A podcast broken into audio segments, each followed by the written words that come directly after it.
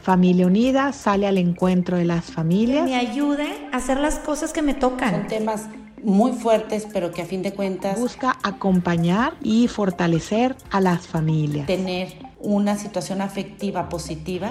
Y así Familia Unida se acerca a las diferentes etapas de la vida. Hola, qué gusto estar de nuevo en Acompañándote en tu vida, este podcast de Familia Unida que está hecho con tanto cariño para llegar a ti que nos escuchas. Mi nombre es Alicia Contró y el día de hoy te traigo de nuevo una continuación de esta introducción a la teología del cuerpo, este regalo de San Juan Pablo II para entender mejor quiénes somos todos nosotros y que podamos vivir felices. Soy licenciada en Ciencias de la Familia, mamá, esposa y esta es mi pasión, la teología del cuerpo. Pues bien, vamos a imaginar el día de hoy una boda. Los novios, Mónica y Daniel, se conocieron cuando ella empezaba la carrera.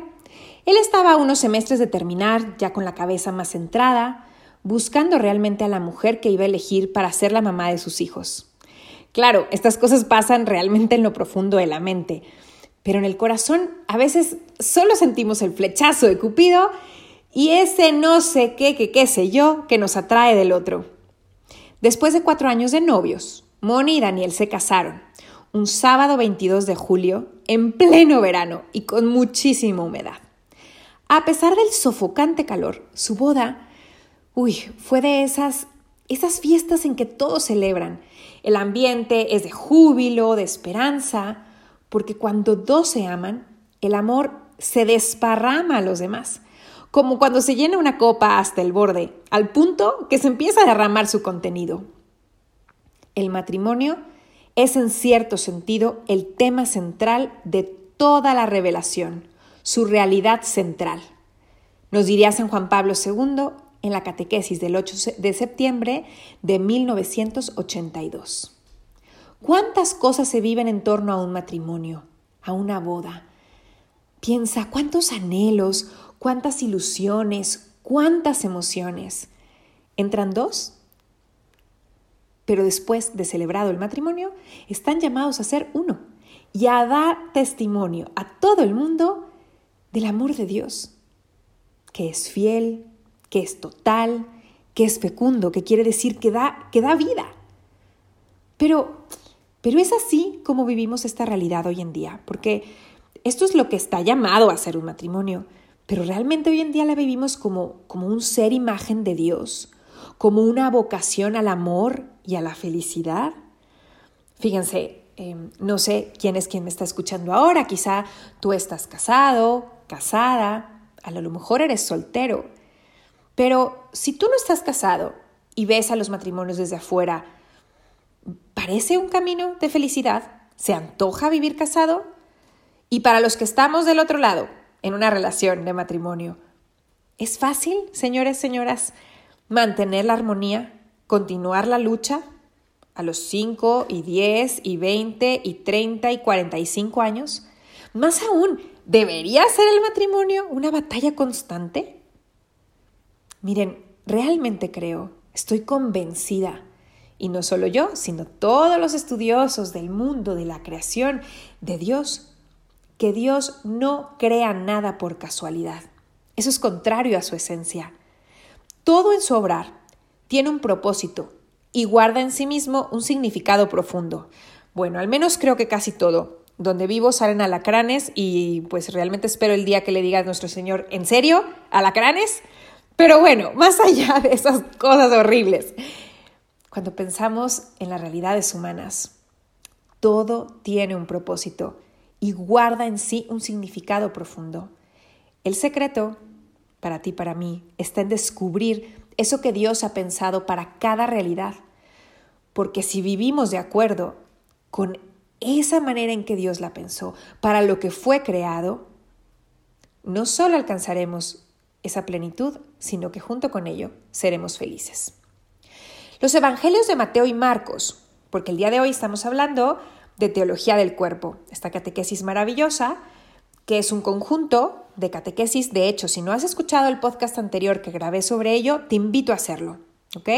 Em, se llama, eh, salió, déjame te digo exactamente la fecha, salió el domingo 21 de junio. Entonces, regrésate, verlo, porque ahí te explico más a detalle qué es esto de las catequesis y cuántas son y de dónde salió y por qué lo empezó a escribir San Juan Pablo II. Hoy nos estamos adentrando a la primera partecita, el primer, em, la primera catequesis y cómo es que comienza esta reflexión bíblica. Pues bueno, continúo. En los evangelios de Mateo y Marcos se narra cuando los fariseos confrontan a Jesús. Vamos a recordar, los fariseos eran judíos, expertos en la ley, pero realmente estaban hartos de Jesús. ¿Por qué? Porque él dedicó buena parte de sus, predicaciones, vamos, no muchísimas, pero en varias ocasiones, hablaba y denunciaba su forma de actuar. Personas expertas en la ley que la cumplían, como decimos, a rajatabla, pero sin espíritu, sin alma, sin corazón, sin realmente permitir que esas normas fueran a fondo, que transformaran su corazón. Y por eso Jesucristo les decía hipócritas, sepulcros blanqueados, como nos lo diría el día de hoy, si tú y yo seguimos normas que no hacen que seamos mejores personas. ¿Quiere decir que entonces las normas son malas? No, quiere decir que no las estamos entendiendo. Entonces, como los fariseos realmente estaban hartos de, de, esto porque era como una piedra en el zapato que les recordaba que estaban haciendo mal, entonces buscaban hacerlo caer en contradicciones con la ley para quitárselo de encima, para tener algún pretexto de decirles, vean, es un mal profeta como ellos creían que era, ¿no? Un profeta y no comprendían realmente que era el Hijo de Dios, que era Dios mismo en la tierra. Pues bien, para esto nos narran esos evangelios. En el caso de Mateo, en el, en el capítulo 19, empezando en el versículo 3, le preguntan, ¿es lícito repudiar a la mujer por cualquier causa? A lo que Cristo responde citando el Génesis. ¿No han leído que al principio el Creador los hizo varón y hembra? Y dijo, por eso dejará el hombre a su padre y a su madre, y se unirá a su mujer, y serán los dos una sola carne. Por tanto, lo que Dios unió, no lo separe el hombre. Los fariseos inmediatamente le replicaron que Moisés había dado permiso en la ley de divorciarse de la mujer en varias circunstancias, lo cual era cierto. Y dijeron, ya estuvo, contradicción. Pero Jesús respondió, por la dureza de su corazón, les permitió Moisés repudiar a sus mujeres, pero al principio no fue así. ¿Cómo? ¿Por qué nuestro Señor cambia la ley dada por Moisés? O sea, la hace realmente más dura. En la antigua ley se concedía separarse en diversos casos y ahora eleva la vara a nuestro Señor y dice que lo que Dios unió no lo separa el hombre. Para responder, San Juan Pablo II sigue las instrucciones que dio Cristo. No sé si se dieron cuenta, pero en lo que acabo de leer, parafraseando el texto de Mateo 19, del 3 al 8, aquí hay unas instrucciones que Cristo dio, que San Juan Pablo II nos ayuda a seguir. Fíjense, parece escondido, pero Cristo dice, en el principio no fue así. Oigan, pero ¿cuál principio? ¿Qué había en ese principio que permite mantener al marido y a la mujer unidos, ser una sola carne.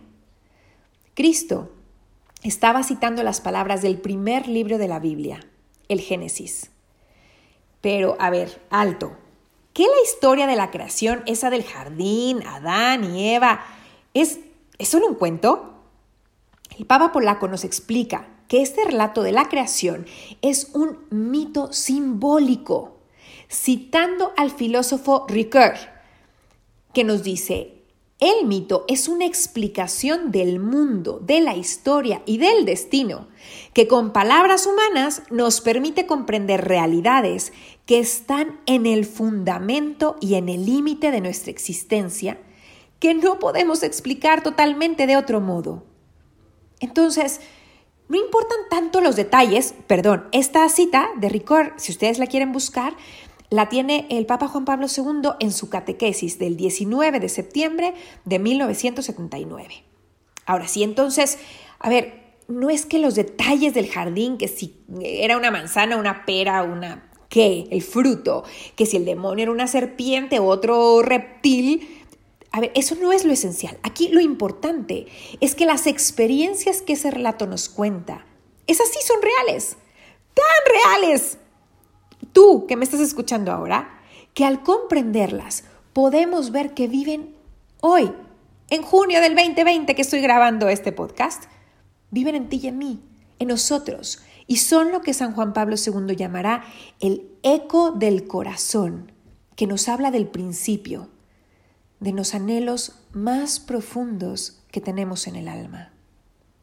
Cuando Mónica y Daniel salieron por el pasillo central del templo, ¿se acuerdan de los que estaba hablando al principio, los de la boda? Cuando salieron después de casarse, con esas sonrisas llenas de emoción, de alegrías, de sueños, en medio de aplausos de invitados, ya saben, las típicas lágrimas de las mamás, las abuelitas, las tías. Esos momentos son testigos de que hay algo en el corazón del hombre que anhela eternidad, permanencia. Dos que se aman de verdad. No se casan para estar juntos tres meses, mucho menos tres semanas. No se planea para el fracaso. Bueno, nos unimos y vamos, ¿cómo le vamos a hacer para divorciarnos en dos años? No, porque hombres y mujeres que se aman, en ellos hay deseos de totalidad, de entrega, de felicidad. Tú eres mío, yo soy tuya. Y, saben, eh, eh, la foto típica de los anillos, de decir, nos hemos unido y queremos que esto dure para siempre. Eso nos habla de esos anhelos que hay en el alma. ¿Qué podemos entonces aprender de ese primer relato del Génesis, de ese primer matrimonio que fue el de Adán y Eva, que nos ayude a vivir el día de hoy con más optimismo y realismo? Dios les dijo que por el amor que se tenían, por ser el uno para el otro, imagen de Dios, y por ser varón y mujer en esa complementariedad mutua, imagen de Dios, por eso dejarían a su padre y a su madre y serían una sola carne. Sobre esto reflexionaremos, uy, muchísimo más más adelante en otro episodio. Iremos profundizando cada vez más en esa primera relación, pero lo que sí les comparto en el, en el episodio que estás escuchando ahora es que Dios, si nos asegura algo, si nos promete algo, si nos pone un deseo en el corazón de algo, es porque ese algo es posible. Si hoy, tú que me escuchas, en tu matrimonio, estás pasando por un momento difícil, vamos a seguir la metodología que nos dio Jesucristo. Hay que regresar al principio, recordando esa razón por la que dejamos padre y madre y emprendimos el viaje juntos. Esas certezas de amor son las que los nuevos necesitarán para que su dicha perdure más allá de la luna de miel y les permita vivir muchos aniversarios de boda. Son principios esenciales para que los que llevamos camino recorrido encontremos nuevos vientos que regresen el frescor del inicio de nuestro amor de nuestras relaciones. Hoy te invito a reflexionar conmigo dos cosas. Número uno, ve a tu inicio. ¿Qué encuentras en el inicio de su relación? ¿Qué los hizo comenzar esta aventura? ¿Qué fuiste descubriendo en el camino? ¿Qué recuerdos atesoras en tu corazón? Fíjense, hoy a la hora de la comida, en la sobremesa, no me pregunten por qué, pero terminamos platicando sobre el muro de Berlín y de cómo separó incluso a familias enteras. Si hoy tú y tu esposa, tú y tu marido se separaran por un muro de Berlín, ¿qué sería lo que más extrañarías? Todo esto nos va dando claves del inicio, de las cosas que nos unen.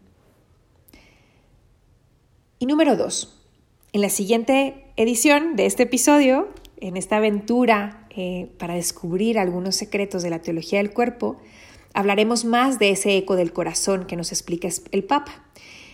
Pero por último, como segunda reflexión, quisiera invitarte a que tú y yo pongamos en oración aquellas cosas que el mundo nos permite hacer, como las leyes de Moisés, pero que Cristo nos llama a dejar para optar por seguirle alcanzar la verdadera felicidad. Pues mira, la verdad, la verdad, eso de tener un matrimonio para toda la vida, pues a ver, a algunos les funciona, pero a otros no. ¿Qué, tiene de malo? Mira, a ver, sí, yo le soy fiel a mi esposo, a mi esposa, pero bueno, tener así una aventurilla de alguien con quien platiques inocentemente en la oficina o a través de redes sociales, eso no debe tener nada de malo. Mira, a ver, yo sé que la iglesia nos habla de la apertura a la vida, pero mira, a ver, en estos tiempos y así podríamos seguir. ¿Qué tal si no estás casado? Bueno, a ver, es que en realidad eso de guardar la relación sexual para el matrimonio, mira, suena muy bien para los años 50, pero en el 2020, por Dios. Yo te invito a que todas esas cosas que en tu corazón hacen ruido, que sientes que el mundo ha permitido y que tienes a tu alrededor gente que te dice que se vale, pero que sabes muy bien que Cristo en su iglesia te dice que no es el camino que te conviene, que no es el camino para ser feliz, lo pongas sobre la mesa. Quizá no encuentres al día de hoy aún la respuesta, pero el ponerlo sobre la mesa y sacarlo a la luz es el inicio para que tú y yo, en todas esas batallas espirituales, intelectuales que tenemos, vayamos encontrando el verdadero sentido. ¿Se acuerdan cómo comencé? Que decíamos, estamos buscando entender quién soy, ¿Y cómo le hago para ser feliz? Pues precisamente para mí la teología del cuerpo ha sido un camino de descubrir esto. Te invito a seguir buscando respuestas aquí y en la oración, para que Cristo nos descubra cuál es el camino que realmente nos hará los hombres y las mujeres que Él ha soñado con que seamos. Pues no te pierdas la siguiente edición de esta introducción a la teología del cuerpo en este podcast de Familia Unida maravilloso de acompañándote en tu vida, así como todos los otros riquísimos temas que semanas con semana nos tienen precisamente para nutrir el alma, la mente, nuestras relaciones. Te invito a seguirme en mis redes sociales. En Instagram me encuentras como alicia.contro y en Facebook alicia.contro1. Para seguir la conversación, te agradezco muchísimo tu tiempo. Dios te bendiga y muchas gracias.